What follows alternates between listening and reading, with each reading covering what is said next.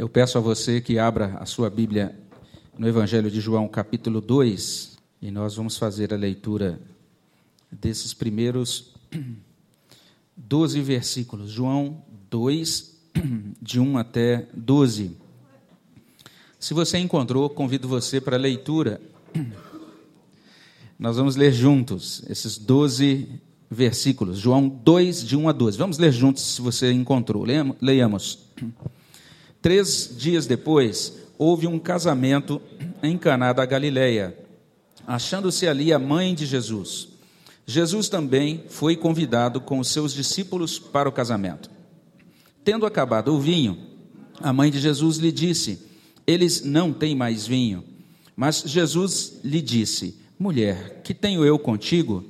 Ainda não é chegada a minha hora. Então ela falou aos serventes: Fazei tudo o que ele vos disser. Estavam ali seis talhas de pedra que os judeus usavam para as purificações, e cada uma levava duas ou três metretas. Jesus lhes disse: Enchei de água as talhas, e eles as encheram totalmente. Então lhes determinou: Tirai agora e levai ao mestre Sala. Eles o fizeram. Tendo o mestre Sala provado a água transformada em vinho, não sabendo de onde viera, se bem que o sabiam os serventes que haviam tirado a água, chamou o noivo e lhes disse: Todos costumam pôr primeiro o bom vinho, e quando já beberam fartamente, servem o inferior. Tu, porém, guardaste o bom vinho até agora. Com este, deu Jesus princípio a seus sinais em Caná da Galileia. Manifestou a sua glória e os seus discípulos creram nele. Depois disto, desceu ele para Cafarnaum com sua mãe, seus irmãos e seus discípulos e ficaram ali não muitos dias. Investimos um bom tempo nas últimas semanas olhando para o Evangelho de João, sempre ali para o capítulo 1 e destacando que aquele primeiro capítulo ele abre, de certa, de certa forma, o Evangelho, é uma, é uma grande introdução, é um capítulo de introdução bem longo, e daí a nossa atenção debruçada sobre esse capítulo primeiro, tão precioso, que introduz os principais temas desse Evangelho. Agora nós estamos começando a parte que a gente pode chamar assim de corpo do Evangelho. Não mais na introdução, não mais no prefácio, mas agora no corpo do Evangelho. É a primeira parte do Evangelho de João. Esses primeiros capítulos do Evangelho de João, começando aqui nesse ponto, em 2:1. Isso vai até o capítulo 11, verso 46, até o último versículo do capítulo 11. Essa é a primeira grande sessão do livro que é chamada Livro dos Sinais. Nesta parte do livro do Evangelho de João, nós vamos encontrar sete milagres. João vai falar de sete sinais que Cristo realizou. E cada um desses sinais tem um significado. Nós estamos então agora diante do primeiro sinal, o próprio texto nos ajuda a compreender isso no verso 11. Com este deu Jesus princípio a seus sinais em Caná da Galileia. E neste primeiro sinal nós temos algumas coisas aqui interessantes. O texto que lemos temos algumas coisas aqui que merecem a nossa atenção. Primeiro essa expressão, as palavras três dias depois, você vai perceber que já no capítulo 1 vai sendo falado. No dia seguinte, no dia seguinte, agora três dias depois, o evangelho de João começa dessa maneira. São destacados seis dias, e esse destaque aos seis dias é, faz, é uma marca registrada do evangelho de João para sua iniciação e também no término. Quando chega no finalzinho do evangelho de João, mais uma vez ele vai voltar a esse tipo de expressão, falando também de seis dias na parte final, no fechamento do seu ensino. E a gente vai tentar entender isso quando chegar lá no finalzinho, no finalzinho dessa exposição de todo o Evangelho de João. Mas, de certa forma, essas palavras três dias também estão ligando esse evento de Caná ao encontro que Jesus teve com Natanael. Está lá no finalzinho de João, capítulo 1. Jesus se encontrou com aquele homem chamado Natanael, esse encontro é mostrado ali, e naquele momento, naquele encontro, Jesus ele fez a primeira autorrevelação dele no Evangelho de João. Ele disse assim, está lá em João 1,51, Em verdade vos digo que vereis o céu aberto e os anjos de Deus subindo e descendo sobre o filho do homem. Jesus, naquela ocasião, lá em João 1,51, ele olhou para aquele homem chamado Natanael, que é designado aí de um verdadeiro israelita em quem não há dolo, lá no capítulo 1, verso 47, e ele diz: Natanael, se lembre daquela, daquela experiência de Jacó. Lembre-se, Natanael, de que Jacó, quando estava ali na, na, no, no, início da sua peregrinação, em Gênesis 28, 12, ele sonhou com uma escada apoiada na terra, o topo da escada alcançava os céus, os anjos de Deus subiam e desciam por aquela escada, e Jesus diz: Agora é o seguinte, Natanael, você vai ver o filho do homem, você vai ver os céus abertos, os anjos de Deus subindo e descendo, não sobre uma escada, mas sobre o filho do homem. É a primeira revelação que Jesus faz, faz de si próprio no Evangelho. Ele está dizendo: Eu sou a verdadeira escada de Jacó. Eu sou esse elo que vai ligar os céus e a terra. Sou eu que vou, vou tornar, tornar possível a comunhão entre Deus e os homens. É assim que termina o capítulo 1 do Evangelho de João, e logo depois disso, três dias depois, acontece o primeiro sinal. A primeira autorrevelação e agora o primeiro sinal. Esse sinal é diferente de todos os outros, porque em todos os outros milagres que Jesus faz aqui no Evangelho de João, ele realiza o milagre e depois ele fala alguma coisa. Esse milagre de Caná é o único em que ele realiza o milagre e depois que ele realiza ele não fala nada. E a gente vai ver que de certa forma isso tem uma ligação com aquilo que segue no capítulo. A gente vai entender isso melhor depois. Mas é, é interessante isso. Além disso, a gente vai, vai perceber aqui João utilizando três vezes esse vocábulo, mãe. No verso 1, no verso 3, no verso 12. Ele vai falar no verso 12 também dos irmãos de Jesus. Então parece que nessa ocasião, nesse casamento, a família toda de Jesus foi com ele. A mãe e também os irmãos, pelo menos, pelo menos a mãe e os irmãos, não, não é mencionado o pai, mas os familiares de Jesus estão ali com ele. ele. O evangelista está preocupado em destacar essa presença desses familiares. A gente não sabe exatamente o que gerou o convite, o que a gente sabe é que Caná era a terra de Natanael. E esse último discípulo mencionado, esse último, esse último homem mencionado no capítulo 1, agora Jesus está na terra dele e ele está ali participando, ou ele foi convidado, está participando de uma festa de casamento. Vai chamar a atenção também desse evangelho de João, que nesse evangelho, do início ao, ao fim, Maria nunca é chamada pelo nome. Ela é só mencionada como mãe de Jesus, mãe de Jesus, ou como mulher. É um modo como o evangelista João é, identifica a mãe do nosso Senhor. E parece esquisito aqui no verso 14, quando Jesus diz mulher, parece até meio grosseiro, meio ríspido, mas isso naquela cultura do primeiro século podia ser entendido assim, como senhora não significava necessariamente um trato desrespeitoso, nada disso. O que era pouco usual era isso ser usado de, de, por meio de um, né, uma conversa entre um filho e uma mãe. Um filho normalmente não chamaria sua mãe de senhora ou de mulher nesse sentido, usaria uma outra palavra mais afetuosa.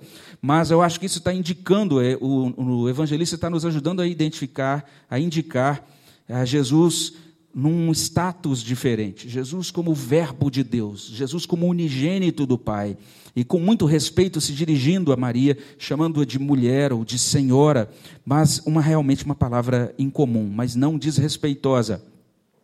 Isso vai nos conduzir ao restante disso que vemos no verso 4, quando ele diz assim: Mulher, não é chegada a minha hora. E essa expressão, a hora ou a minha hora, ela também é uma expressão recorrente no Evangelho de João. O evangelista João vai usar muito essa expressão. Jesus vai falar bastante sobre a hora já chegou. Vem a hora e já chegou em que os verdadeiros adoradores adorarão a Deus em espírito e em verdade. E aqui ele dizendo: ainda não é chegada a minha hora. E em diversos outros momentos desse evangelho, ele vai fazer essa menção dessa expressão: ainda não é chegada a hora, ou é chegada a hora. E essa expressão sempre tem a ver com a revelação messiânica dele. Ele está chegando, revelando que ele é o Salvador, que ele é o Messias e algumas coisas concernentes a essa revelação ainda vão se dar ou vão acontecer no tempo devido. E de certa, de maneira muito especial, essa expressão minha hora tem relação com a sua paixão, com a sua morte. Ele sabe que vai chegar a hora dele, quando ele entregará a sua vida como Cordeiro de Deus que tira o pecado do mundo. E é nesses termos que ele está falando para sua mãe. Ainda não é chegada a hora. E ele tinha esse entendimento de que a plena revelação messiânica ainda não deveria se revelar ou se realizar. E de certa maneira a gente vai entender que é isso que acontece aqui. Ah, Cristo vai revelar quem ele é, mas de maneira é, muito discreta nesse primeiro sinal. A gente vai ver no finalzinho que basicamente somente Cristo, a mãe dele e os servos é que sabem o que aconteceu. É, o mestre Sala não entende o que aconteceu e o noivo também não tem, não tem a mínima noção do que aconteceu naquela ocasião.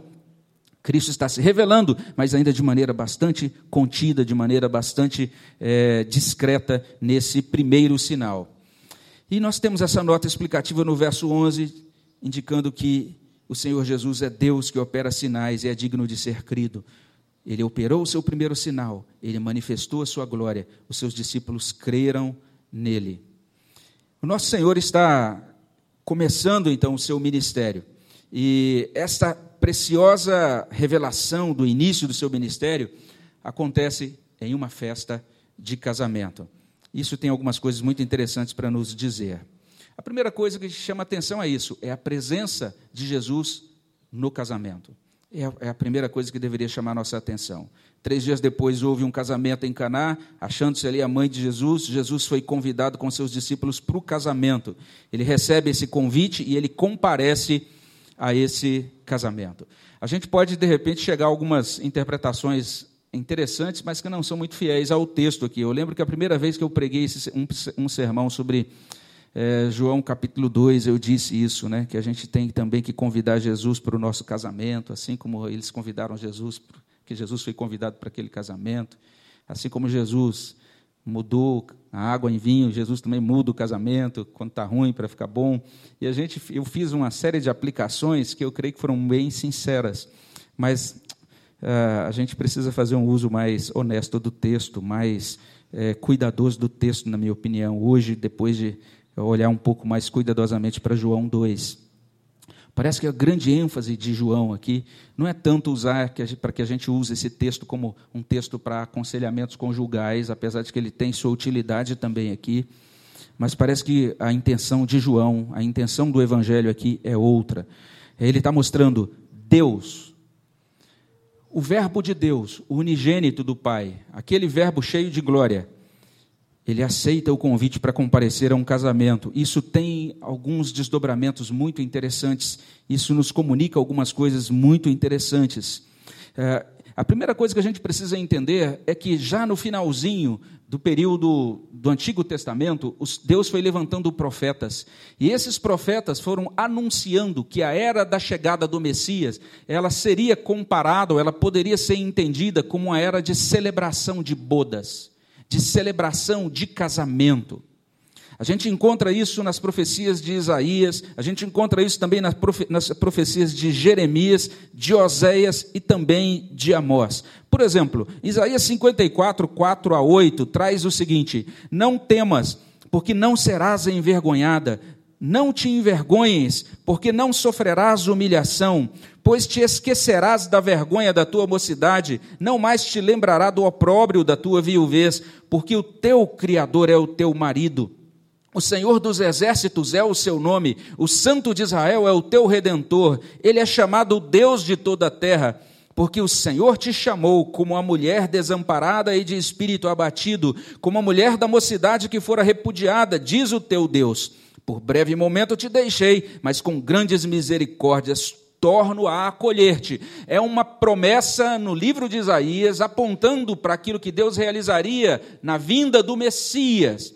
O povo de Deus, que havia sido, é, de certa maneira, disciplinado no tempo de cativeiro e que se sentia desamparado, que se sentia abandonado por Deus, agora ele recebe de Deus essa afirmação de que Deus vai desposar o povo, Deus será o marido desse, do, povo de, do povo de Israel, e que este, este povo, que estava como essa mulher abandonada, repudiada, vai ser agora novamente acolhido por causa das misericórdias de Deus. E aí nós lemos no verso 8 de Isaías 54, no ímpeto de indignação, escondi de, de ti a minha face por um momento, mas com misericórdia eterna me compadeço de ti, diz o Senhor, o teu redentor. Em outro texto que é muito tocante, Oséias capítulo 2, a gente encontra o seguinte a partir do verso 14: Portanto, eis que eu a atrairei e a levarei para o deserto e lhe falarei ao coração. E lhe darei dali as suas vinhas e o vale de Acor por porta de esperança. Será ela obsequiosa como nos dias da sua mocidade e como no dia em que subiu da terra do Egito. Naquele dia, diz o Senhor, ela me chamará meu marido e já não me chamará meu Baal. Da sua boca tirarei os nomes dos Baalins, não mais se lembrará desses nomes. Naquele dia farei a favor dela a aliança com as bestas feras do campo e com as aves do céu e com os répteis, e tirarei desta o arco e a espada e a guerra, e farei o meu povo repousar em segurança desposar-te-ei comigo para sempre, desposar-te-ei comigo em justiça, e em juízo, e em benignidade, e em, misericórdias, desposar-te-ei comigo em fidelidade, e conhecerás ao Senhor. É uma promessa para os tempos do fim. O Salvador viria, o Messias viria, o povo de Deus seria desposado. Haveria essa grande celebração, haveria esse grande júbilo agora, porque o povo de Deus seria desposado em misericórdia, em justiça, em fidelidade. O povo de Deus, nesse processo, por causa desse grande evento, ele chegaria finalmente a conhecer ao Senhor, uma outra palavra usada também no contexto da união conjugal, de acordo com o Antigo Testamento. Quando Jesus vem, ele não, ele usa, ele continua usando a mesma linguagem, e ele vai comparar o momento em que ele virá como as bodas. E o Apocalipse menciona isso, as bodas do Cordeiro, como essa grande manifestação e grande celebração que acontecerá na consumação. Se o Antigo Testamento ele dá toda essa ênfase do Messias se revelando e nesta revelação ele celebrando esse casamento, não há nada mais próprio do que Jesus iniciar o ministério dele em um casamento. É isso que ele faz ele está ajudando as pessoas a compreenderem um pouquinho onde é e como ele opera os seus sinais, quem ele é o que ele está trazendo com cada um desses sinais que ele realiza. Mas não apenas isso, esta, esse evento aqui em Caná, ele pode ser compreendido também como uma aplicação de João 1,14. O verbo se fez carne e habitou no meio de nós, e vimos a sua glória. Glória como do unigênito do Pai. O verbo se fez carne. Isso é algo impressionante, a gente tem falado sobre isso desde o capítulo 1. O Deus glorioso se tornou um de nós, se tornou carne, ele habitou no nosso meio. O que a gente está vendo é isso. E olha o link aí no capítulo 2, verso 11. Com este Jesus deu princípio a seus sinais e manifestou a sua glória. Lá em João 1,14, Vimos a sua glória, e agora ele está dizendo, ele manifestou a sua glória, os seus discípulos creram.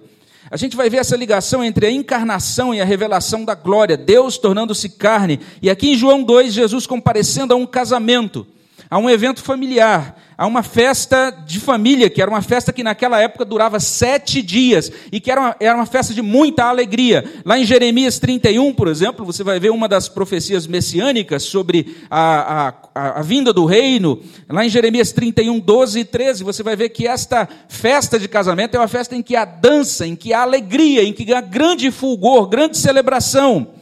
Era assim que se realizavam os casamentos na época de Jesus Cristo. E agora Jesus Cristo está participando de uma festa dessa, de um casamento desse. É Deus condescendendo com os homens. Deus desce da sua glória, se torna homem, ele condescende conosco. Ele demonstra que ele atenta para nós, ele vem até nós para nos abençoar é uma, uma verdade que já é expressa nos Salmos e que está sendo atualizada aqui. Por exemplo, Salmo 113, 4 a 6 diz assim: O Senhor é celso, acima de todas as nações, ele se inclina para ver o que se passa no céu e sobre a terra. O Salmo 113, 9 diz que esse Deus, que é o Deus glorioso, que cria as galáxias, que mantém o universo com o poder da sua palavra, é o Deus também que se entristece, ou que se importa, melhor dizendo, com a tristeza de uma mulher que não pode ter filhos. Esse Deus que tem tanta coisa para se preocupar, ele também condescende, ele se importa com a mulher que está triste e que deseja ser alegre mãe de filhos, como diz o Salmo 113, 9. Então é essa glória de Deus habitando-se, habitando ou fazendo-se visível ao homem na sua vida comum. Todos nós temos as nossas questões da vida comum que parecem cotidianas e pequenas demais para fazerem parte das preocupações do Deus do universo. E João capítulo 2 começa dizendo isso. O Deus do universo está vindo para um casamento. Está participando de uma cerimônia de casamento. E era bem, era bem plausível ele receber um convite desse e dizer: Não, eu tenho coisas mais importantes para realizar. Um casamento não é algo tão importante assim eu devo me preocupar com as coisas do reino. Mas não, ele recebe aquele convite, participa. E se você presta atenção no relato, ele fica até o vinho acabar. Significa que ele ficou até, determin... até o fim daquele casamento. Significa que ele ficou sete dias com aquele pessoal. Ele tinha tanta coisa para fazer, mas ele ficou participando daquela celebração com aquelas pessoas. É Deus revelando a sua glória e habitando entre nós. E essa é a verdade que nós encontramos inicial aqui. Jesus indo a esse casamento, aceitando esse convite, ele vai revelar de modo muito precioso quem ele é, esse Deus glorioso que vem até nós. E nesses momentos difíceis da nossa vida, é uma bênção quando a gente sabe disso, que esse Deus Todo-Poderoso ele está presente em coisas aparentemente simples, como a relação entre um homem e uma mulher, a relação entre pais e filhos, a relação entre irmãos coisas muito cotidianas são da atenção desse Deus. É o que a gente percebe aqui nesse Evangelho de João. Mas não apenas nós temos a presença de Jesus no casamento, nós temos em segundo lugar a ação de Jesus no casamento, que está aí nos versos 3 até 10. Não apenas ele se faz presente, mas ele age. E o modo como ele age é destacado pelo evangelista de uma maneira bem interessante. O evangelista vai registrar três ordens. No verso 5, é uma ordem da mãe de Jesus para os servos. Ela diz assim: Fazei o que ele mandar. Essa é a ordem. Eles devem obedecer, fazei tudo o que ele vos disser. É o que vemos no verso 5.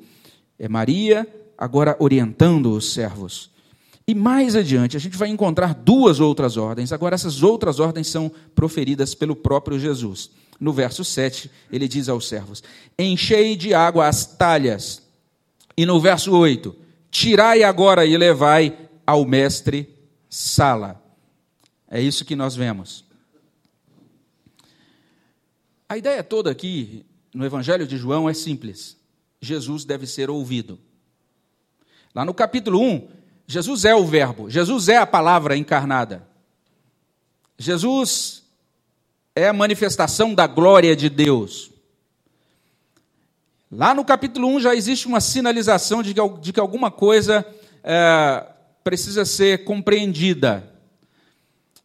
Esse verbo que vem até nós, ele vem, ele espera uma, uma resposta nossa, porque diz que ele veio para os, os seus, os seus não o receberam, mas todos quantos o receberam, deu-lhes o poder de serem feitos filhos de Deus, a saber os que creem no seu nome. Está lá no capítulo 1. Agora no capítulo 2, estamos diante do primeiro sinal.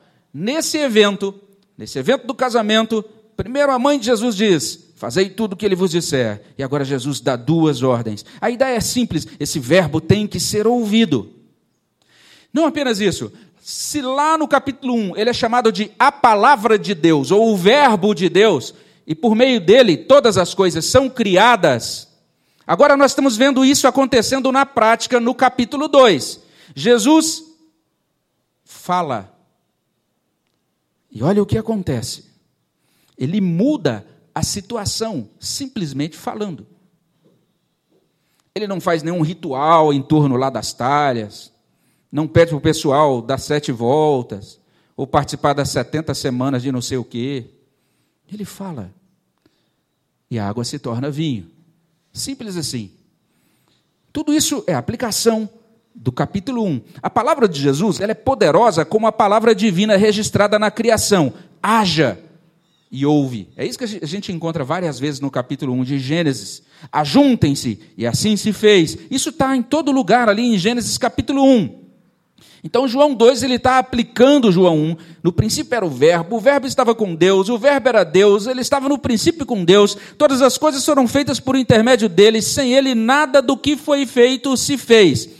Esse Verbo que fez céu, mar, terra, esse Verbo que fez a vide, ele que é a palavra da criação, ele continua agindo na história como palavra da redenção e da provisão. E olha agora um detalhe do quadro: o vinho acabou. Esse é um detalhe importante. Nenhum anfitrião realizaria uma festa de casamento sem calcular meticulosamente, sem ter todo o cuidado para que o vinho não acabasse. Era uma vergonha muito grande naquele contexto. E se você, é, se a gente pensar um pouquinho nesse vilarejo de Caná da Galiléia, era de fato uma cidade pequena. Você já sabe como que são as coisas na cidade pequena, né? Olha, fulano de tal está o casamento da filha dele. E todo mundo vai, às vezes convida a cidade toda, e todo mundo depois comenta como é que foi a festa. E se alguma coisa não ficou boa, você sabe como que é isso em cidade pequena. É assim hoje, era assim também naquela época. Caná não era um grande centro, não era uma cidade de grande porte. Era uma grande preocupação de um pai, ou dos pais, ou dos organizadores de uma festa de casamento, tomar então todas as providências, planejar, comprar a quantidade adequada de vinho. Isso eles faziam por instrução dos rabis. Nos escritos judaicos, os rabis eles dizem, eles escrevem literalmente isso, que não existe festa a não ser com vinho. Então eles diziam: nós temos que ser bons judeus, então tem que providenciar vinho para que haja uma festa. Significa que, terminando o vinho, isso equivalia a terminar a festa. Equivalia também a um vexame público para o noivo e para os seus familiares. Mas o texto diz: o vinho acabou. João está nos ajudando a compreender isso, que os planos humanos falham, a provisão humana se esgota. Nós não temos como suprir as demandas fenomenais de tudo o tempo todo. O Evangelho de João já começa a nos, a nos, ajudar a compreender um pouco desta majestade de Cristo comparada com a nossa pequenez, com a nossa necessidade de sermos abençoados e supridos e ajudados por Ele. O vigor se esgota, o deslumbramento se esgota, os recursos se esgotam. Nós não temos reservas suficientes para tocar a vida sem Cristo. Nós precisamos dele. Mas aí Jesus fala e quando ele fala, tudo muda. É isso que está sendo mostrado para a gente aqui em João capítulo 2. Significa que nós precisamos de Jesus, nós precisamos da palavra de Jesus. De Jesus como palavra, como verbo de Deus. A Bíblia diz que a fé vem pelo ouvir. Ouvir o quê? A palavra de Deus. Ouvir a mensagem de Deus. Está lá em Romanos 10, 17. Isso tem relação com a salvação, ou seja, se você quiser ser salvo, você precisa crer que Jesus é o Filho de Deus, que ele morreu na cruz pelos seus para salvar você dos seus pecados, para que você possa ter perdão de pecados e que ele ressuscitou para que também agora nós tenhamos essa esperança de vida eterna. Nós precisamos crer nele para a salvação, precisamos da palavra dele para a salvação, mas nós precisamos da palavra dele para sermos sustentados todos os dias. Porque todos os dias os nossos recursos se esgotam. Por mais que nós planejemos bem, por mais que nós tenhamos todos os melhores projetos de vida, nossos recursos se esgotam. E nós, por causa desse esgotamento, dessa finitude dos nossos recursos, nós passamos vergonha. Nós estamos sujeitos a vexame. A nossa vida entregue ao nosso coração, aos nossos pecados, conduz à vergonha e à vexame. Como é que isso pode ser resolvido? Nós precisamos da palavra de Cristo, porque é essa palavra que anima, que instrui, que sustenta, que corrige, que nutre. A palavra de Jesus nos comunica os benefícios existentes nele, no próprio Redentor. E Jesus ordenou e uma coisa espantosa aconteceu.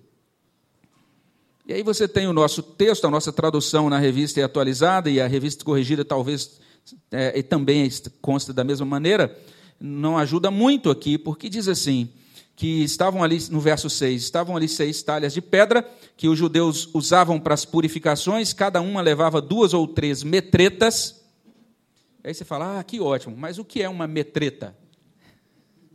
É uma medida. E não, a gente não usa isso aqui né, na nossa cultura. Mas algumas traduções já estão ajudando, dizendo assim, que cada uma dessas talhas, ela podia, ela continha aí entre 80 e 120 litros. Se você quiser ter uma dimensão disso, e aquelas pessoas que tiveram essa oportunidade de viajar para Israel em 2015, é, fizeram, a gente teve um momento muito interessante na viagem. E a ideia era apresentar isso aqui no, nos slides, mas a gente não tem como fazer isso agora. Mas eu trouxe, coloquei aqui no, no meu iPad, e só mostrar.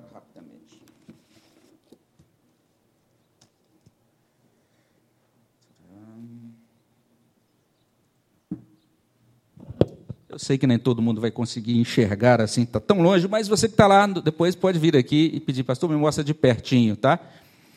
Mas nós tivemos a oportunidade de visitar a igreja de. A, as, as escavações da sinagoga de Caná da Galileia. É um dos locais que está preservado ainda. E aí, quando eles fizeram as escavações, então isso aqui é a sinagoga, esse chão, esse piso aqui, é, esse nível de piso, vamos dizer assim, é o nível de piso da sinagoga do, sétimo, do século I. E olha o que eles encontraram lá. Não sei se vocês estão vendo isso aqui. Isso aqui é uma das talhas. Ainda preservada, uma das talhas ali do século I. E aí, se você quiser ter uma noção, imagina o Douglas aqui do lado dessa talha, e o Douglas é dessa altura aqui. É. É um negócio bem grande. Eu tenho um vídeo aqui que mostra algumas pessoas passando ao lado. Se você quiser ver depois, a ideia era mostrar no slide, mas se você quiser depois dar uma olhadinha, eu vou mostrar para você. Mas a, a ideia do texto é chamar a atenção para a grande quantidade de vinho que Cristo produziu naquela ocasião. Se nós estamos diante então de medidas assim minimamente corretas, então nós estamos diante de um milagre que chama a atenção por isso, por essa grande quantidade de vinho que é produzido. Entre 480 ou 720 litros de vinho, dependendo da medida que a gente é, utilizar aqui para compreender a chamada metreta. Uma produção imediata dessa quantidade enorme de vinho. E por fim, a gente vê o noivo, que nem sabia o que estava acontecendo e acontece algo bem interessante. Olha só o verso 9. Tendo o mestre Sala provado a água transformada em vinho, não sabendo de onde viera, se bem que o sabiam os serventes, ou seja, isso significa que o mestre Sala não, não, não sabia do que estava acontecendo. Ele não sabia que o vinho tinha terminado. É algo que aconteceu, a mãe de Jesus chama Jesus imediatamente, Jesus, o vinho acabou, mais ou menos, toma providência aí, e a gente não sabe se ela fez isso já tendo essa plena convicção messiânica dele, e realmente o texto vai dizer que é o primeiro milagre que ele realiza, como nós lemos, terminamos de ler, mas é, ele interage diretamente com os servos, e então depois ele diz: levem isso ao mestre Sala. O mestre Sala prova e diz: ele não sabe de onde veio, e logo depois disso, o que, é que diz o verso 9? Ele chama o noivo. E ele então diz ao noivo, e o texto está nos ajudando a compreender isso, que também o noivo não sabia de nada que tinha acontecido, ele não sabia que o vinho tinha acabado, ele não sabia do que estava acontecendo nos bastidores, mas ele diz, chama o noivo e diz: Todos costumam pôr primeiro o bom vinho, e quando já beberam fartamente serve o inferior, tu, porém, guardaste o bom vinho até agora. Olha como o evangelista João está nos ajudando a entender o modo como Jesus opera as suas bênçãos na nossa vida. O que está acontecendo é isso: o Messias chegou, o tempo de redenção chegou, o tempo do vexame acabou. E a redenção trazida pelo Messias é assim: o noivo não precisou reivindicar, o noivo não precisou fazer nada. Tanto aquele noivo quanto nós somos abençoados por graça pura. Olha que interessante como Jesus, de modo tão gracioso, tão discreto, realiza esse primeiro sinal. E é assim que e dessa maneira o relato termina. E aí chegamos aos versos 11 e 12. Com este deu Jesus princípio a seus sinais. E ele fez isso para manifestar a sua glória. Os seus discípulos creram nele. A glória de Cristo, ela foi revelada, os discípulos acreditaram nele. E aqui não está dizendo que eles não criam antes, mas João está começando a nos ensinar alguma coisa importante sobre a caminhada com o próprio Cristo. A gente percebe lá no capítulo 1 que aqueles primeiros seguidores já ouviram o chamado de Cristo e seguiram com ele. Mas agora eles nessa caminhada com Cristo vem o primeiro sinal e agora diz: eles creram nele. É bem interessante isso, é uma revelação de glória parcial, assim, parcialmente velada, nem todos tomaram conhecimento dos fatos no momento em que aquilo ocorreu, mas aquela revelação foi suficiente para aumentar a chama da fé dos discípulos. Essa chama da fé dos discípulos precisa ser alimentada e precisa ser aumentada todos os dias. Assim como nós cremos em Deus, quem sabe há cinco anos atrás ou dez anos atrás, não sei como é o seu currículo, quanto tempo você tem aí de vida cristã, não é? Mas ah, aquela fé que foi acesa lá atrás, ela precisa ser aumentada e precisa ser alimentada. O que Cristo está fazendo aqui é isso. Ele vai caminhando com os seus discípulos e à medida que ele caminha com ele, ele vai com eles, ele vai dando a eles razões para eles crerem. Ele vai revelando quem ele é. E assim, à medida em que ele se revela mais, os discípulos agora creem mais, têm mais oportunidade, têm mais, recebem graça para crer. E daí Cristo vai para outros lugares, como a gente diz, vê aqui no verso 12, ele desce para Cafarnaum, fica lá poucos dias, e em seguida a gente está diante do próximo relato. Porque a vida com Deus é assim mesmo. Nós vamos caminhando com Cristo, caminhando com o nosso Senhor em diferentes lugares, contextos, momentos da nossa vida e é o importante, o importante é isso, é que estejamos com Ele. É que nos apeguemos a Ele, para que a chama da nossa fé seja alimentada e seja cuidada. É interessante que não há identificação dos noivos aqui. Quem casou naquela ocasião? Não sabemos. Casamento de quem? Não é mencionado o casal. A ideia do texto é dizer o seguinte: que a glória revelada foi unicamente de Cristo. Essa é a ideia do Evangelho. E os discípulos ali creram em Cristo. Ali ocorreu o primeiro sinal de Jesus Cristo, e esse realmente é um dado histórico. Mas você já parou para pensar nisso?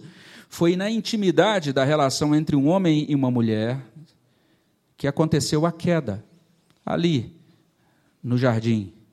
E é agora, no momento de união entre um homem e uma mulher, que acontece o primeiro sinal do Redentor. É bonito isso. É o modo como a Bíblia vai mostrando esses pequenos detalhes que chamam a nossa atenção para o cuidado e para a bênção de Deus. Nós somos motivados pelo Evangelho de João, capítulo 2, a invocar o Senhor Jesus Cristo para que Ele nos abençoe, compreendendo quem Ele é.